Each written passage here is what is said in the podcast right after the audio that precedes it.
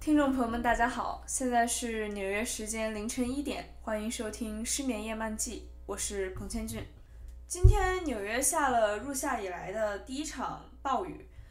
一整个下午天外面天都是黑的，然后雷声隆隆。我其实非常喜欢这样的天气，以前也提到过，我特别讨厌阳光，我很怕晒，也很怕热，所以觉得这种凉爽的夏季天气还是挺不错的。更重要的原因呢，是我觉得，当你窝在一个小房间里的时候，室外的环境越是恶劣，你和这个小空间之间就越是能建立一种紧密的联系，一种犹如新生儿和子宫之间的联系。尤其是到目前，我已经因为新冠在纽约的这个小公寓里头憋了有四个月了，我跟这个小公寓的关系正在日渐紧张。所以可能也确实是急需这样一场暴雨来调节一下。这段时间，随着嗯身边回国的人越来越多，然后自己回国的希望越来越渺茫，我的心情其实挺反复无常的。我经常跟我的朋友说，说我住过挺多国家的挺多城市，而偏偏在这一场。可以说是世纪大流行，或者说世世界性的灾难到来的时候，我居然被困在了自己最讨厌的一个国家和最讨厌的一个城市。在我住过的所有地方当中，我觉得我是相当相当讨厌美国，相当相当讨厌纽约的。有的时候我去河边跑步，然后看着河对岸，就是纽约河对岸的一些高楼。它的那些摩天楼，那些在世界人民心里面就可以说是标志性的纽约的建筑，我有时候会想，天哪，那些高楼就像墓碑一样。而且，纽约的城市建设很妙，世界上不会有比这更像墓园的建设了。我觉得那些高楼的排列，但分更疏远一点儿，可能就会像北京一样，有一种广大的平原或荒漠的感觉。但分再紧凑一点呢，可能又像香港似的，比较拥挤、比较热闹，但又有比较强的生活气息。而唯独只有纽约，楼和楼之间的距离掌握的刚刚好，刚刚好，就像一个干净整洁的墓园一样。如果说城市建设整体像墓园的话，那每一栋高楼就像是一个。四十岁开始发家的有钱的暴发户为自己选择的风水宝地一样，为自己精心选择的花岗岩石棺，材料可以用最好的，反正有的是钱。呃，至于设计嘛，只要是方方正正的站着不倒，就算我设计过了。这就是我对纽约这个城市的印象。正好呢，最近在网上看到一个问题，人们说，如果读了很多书，最终还是要把大部分的书都给忘掉。那为什么还要读这些书呢？看到这个问题的时候，我就突然想到了我自己的一件事儿。我初中的时候特别喜欢台湾作家白先勇。白先勇在美国进修的时期，曾经写过一系列跟华裔在美国或者是华人在异乡有关的短篇小说。他把这些短篇小说收集在一起，啊，取了个名字叫《纽约客》。这个《纽约客》就是。可以说是为了呼应美国最最有名的一个杂志，就是《纽约客》。那本书我初中的时候读的，虽然喜欢，但是大部分的情节，大部分它里面短篇小说的情节，我还是都给遗忘了。然而到等我到了纽约的时候，我突然体会到了什么叫从前不懂，如今想起来突然懂了。那本书里提到的很多情绪，我初中读的时候并不懂。而如今想起来是真的懂了。我还记得每一次我坐在出租车上，出租车走走过纽约，经过那种美国特别常见的路边的那种停车场，就是那种嗯一层一层的可以升上去的那种停车位，像骨架一样的。每回看到那个，我都会有一种恐惧感。我觉得包括。这这种停车场跟那种汽车旅馆联合在一起，给了我特别深的恐惧。而当我看到这些的时候，随之恐惧而来的，我会想起白先勇的《纽约客》里面有一篇文章叫《芝加哥之死》，这里面有这么一段话：吴汉魂站在街心，往两头望去，碧莹的灯花一朵朵像鬼火似的四处飘散，黝黑的高楼重重叠叠矗立四周，如同古墓中逃脱的巨灵。整本《纽约客》，整部可以说《芝加哥之死》，我到如今能够完整的记下来的只有这一句话。但这一句话正是我面对纽约这座城市的心情。我每次走在纽约，我都会觉得在那个逼仄的高楼之间，那些楼就像古墓里逃出来的巨灵一样在追赶我。可能这就是读书的意义吧。可能读书就是为了让你在以后的某一个时间点。突然发现自己明白了点什么，明白了自己以前读过但是没懂的，现在懂了。说起来，我人生中第一次跟美国这个国家接触，其实就非常的戏剧性，应该是四五年前，四五年前的一个夏天，然后我是当时还未成年，然后带着自己的一箱行李，然后飞到罗德岛去。啊，参加一个夏季的项目。我的飞机是在凌晨两点钟到达的罗德岛机场。那个机场当时就彻底的颠覆了我对机场的印象，因为我对机场印象就感觉，无论是北京机场啊、香港机场啊、上海或者甚至是张新加坡那个樟宜机场，它给你的感觉就是永远都是灯火通明，然后熙熙攘攘的。但是当时普罗维登斯的那个机场不是，就是。罗德岛那个小地方的那个机场，凌晨一点的时候真的是一个人都没有，我感觉似乎只有我们那一架飞机降落了。然后降落了之后，我就听说我的行李被美国的这个航空公司给弄丢了，当时就有点六神无主的感觉，因为我原本的计划是拿到行李之后直接打车去学校，但是我惊讶的发现大半夜的打不到车，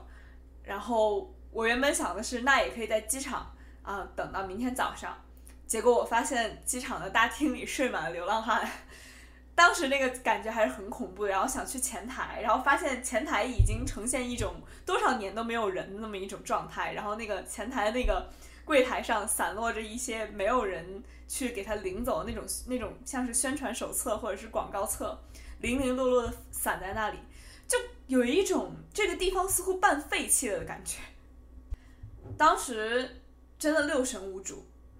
嗯，又没有行李，又不知道该去哪儿，也不知道接下来该怎么办，身上只有护照、手机，然后啊，也有银行卡，是谢天谢地。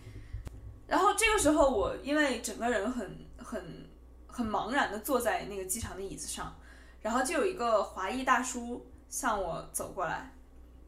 这个大叔就问我说：“你是不是需要帮助？”我说：“呃，航空公司把我行李弄丢了。”他说：“那你需要去登记。”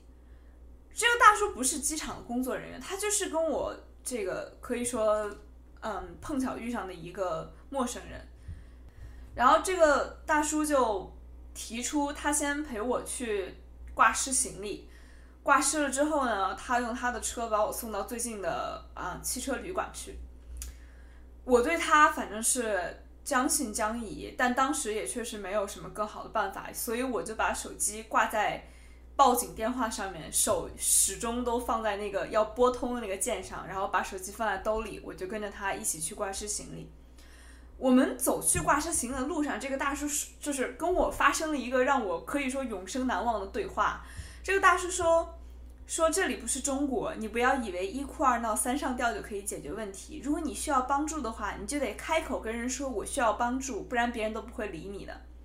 我为什么对这个这段对话有如此深的印象？就是因为我自己在美国，现在我在纽纽约已经生活一段时间，我发现这段话里无处不在的 bug，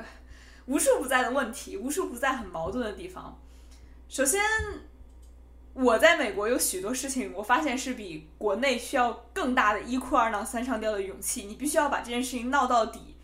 有足够的脸皮厚度才能够办下来。所以这是跟那个大叔当时跟我说的是不一样的。其次他自己本身的行动其实也很有趣。他问我你需要帮助吗？是他主动来问我的，我并没有问他。相当于他向我施以了援手，但他与此同时还要向我传教一点人生的经验，说你需要向别人求助，不然的话没人会施以援手。这件事整个他的态度，整个本身就是一个有趣的矛盾。我还记得我们当时挂失完行李，然后我上了他的车，我连安全带都没有系，他叫我系安全带，我当时没系。我觉得，我不知道，也许在我潜意识里面，这个跳车摔成半身瘫痪，比被一个不知道、不认识的华裔大叔带到美国囚禁起来，可能还是半身瘫痪比较好吧。所以我们当时就嗯往汽车旅馆走。这个大叔说，刚刚挂失行李的人说你的行李啊后天能送到。我说啊是明天。他说不，刚刚那人说了是后天。我说，可是现在已经过了零点了，所以应该是明天。这个大叔就笑了，就说：“你是不是放松一点了？你虽然一直不信任我，但是你刚刚终于说了一句有点意思的话。”后来我们就到了那个汽车旅馆，那个汽车旅馆完全就是就是我对恐怖片的想象，就是那种呃荒郊野岭，然后我觉得可能这里面住的都是这些在逃亡的人，就那种感觉。然后当时还剩下一间房间，我就要了那间房间。这大叔把我送到之后，把他的电话留给我，呃，加了我的微信，跟我说明天有什么事再找他。然后呢，我就上楼去休息了。那天那个旅店，因为美国这边的这种便捷酒店既没有拖鞋啊，然后也不会有什么洗漱用品什么之类，所以我还印象很深刻。我啊是拿凉水把自己冲了冲，也没就是就算洗过澡了。然后也没有吹风机，我就湿着头发，然后蜷在那个床上，可怜巴巴的。早上我醒来的时候，发现我还保持着跟昨天晚上睡着的时候完全同样的姿势。然后阳光，早上那个阳光从汽车旅馆的那个窗帘缝里面射进来，那个早晨的色调，其实还是在某种意义上影响了我后来写的挺多。短诗，尤其是充满着不安全感的短诗的色调，那种那种又像是早晨，又不像是早晨的色调。然后呢，我就去机场领了行李，然后就奔学校去了。嗯，其实一直到我到了学校，这这个才才发生了我今天真正想讲的事儿，就是我到了学校。我拿到了我的行李，我可以说是安全了，或者说是我进入了一种比较稳定的状态。然而，反而是在这种状态下，我把那个大叔留给我的所有联系方式联系方式都撕掉了，并且他在微信上问我现在怎么样了，我也并没有回，并且把他微信拉黑了。这个在我母亲后来我跟我母亲讲起这件事儿，看来他这他觉得这是一种完全不可理喻的行动。他说，如果你当时在机场。完全不相信这个人，你不愿意跟着他走，不愿意接受他的援手，我还能理解。为什么你都到了学校了，他已经不能把你怎么样了？你已经确认他，也不能说确认，起码百分之五十确认这个人可能是个好人，他单纯的就是想帮助你的情况下，你要把这个人删掉呢？你要跟这个人彻底隔绝呢？你不感激他吗？我这些年。每一次到美国，每一次无论是来上上课啊，来上学啊，还是有什么别的事情到美国，我都会想起这件事儿。我会想起我当时对于跟这个大叔之间关系的处理。我，我有的时候觉得，可能原因就是人不可能感激一个自己完全无法信任的人，就像人永远都不可能依赖一个自己完全无法信任城市一样。我是没法信任纽约。就像我没法信任当时那个大叔，哪怕他已经帮助了我，哪怕我已经在纽约住了这么长时间，所以在这种背景下，我在纽约，我在美国过的永远都是一种暂时的生活，我过的每一天都是为了我最终能够彻底离开那一天所做的准备。这就像我跟那个大叔之间的关系一样，因为他在一个我惊慌失措且。谁都无法信任状态下出现了，所以哪怕在事后他已经尽他所能的帮助了我，并且尽他所能的证明了自己其实不是什么坏人，我也依旧无法走出对于这这个人或者对于跟这个人产生联系的那种恐惧感。这真的就是我与美国和我与纽约之间关系的一个比喻或者是一个写照。这段关系是不平衡的，你永远都是接受援助的那一方，你在被人援助的时候永远都是弱小的，而这座城市是非常傲慢的。这座城市傲慢到，即使你把它形容成是个墓园，是个丑陋的墓园，这个城市也依旧会有一种，反正多的是人想来我这里住，你不愿意也没有关系的这样一种傲慢态度。最近还读了一本有意思的书。是日本女作家村田沙耶香的《便利店人间》这本书讲的就是一一个年过三十、未婚也没有找正经工作的女性在便利店里头打工的故事。她把这个便利店形容成一个透明的盒子，一旦进入这个盒子，人们就自动拥有了便利店店员或者顾客的这么一个身份。而且便利店由于随处都有，而且便利店是连锁的，所以它。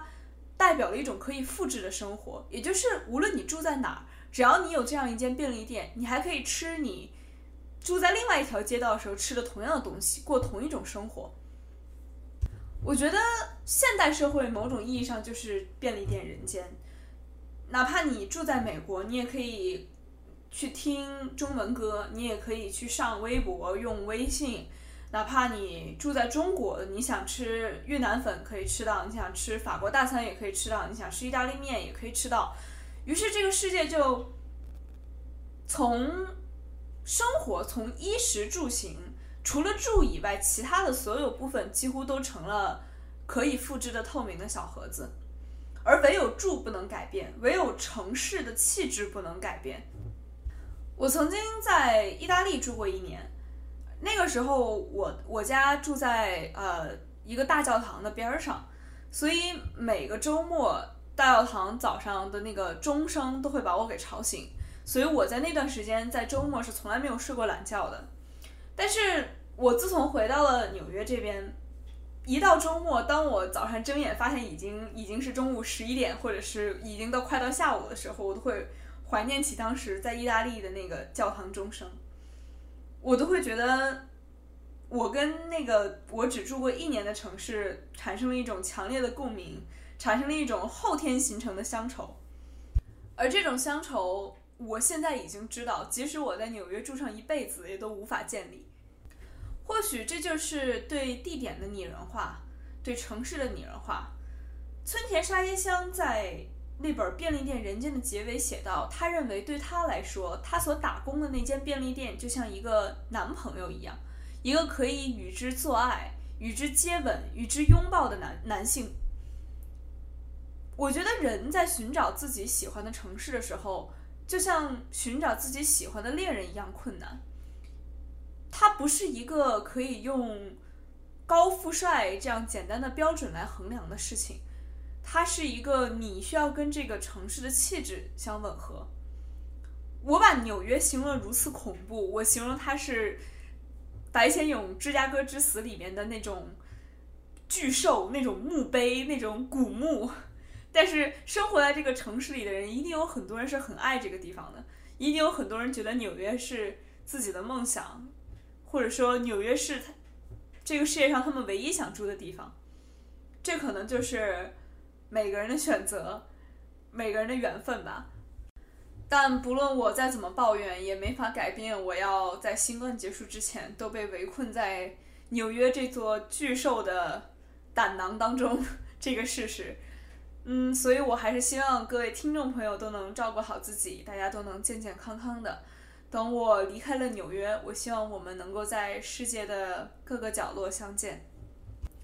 那么以上就是今晚的失眠夜漫记，感谢大家的收听，祝大家晚安。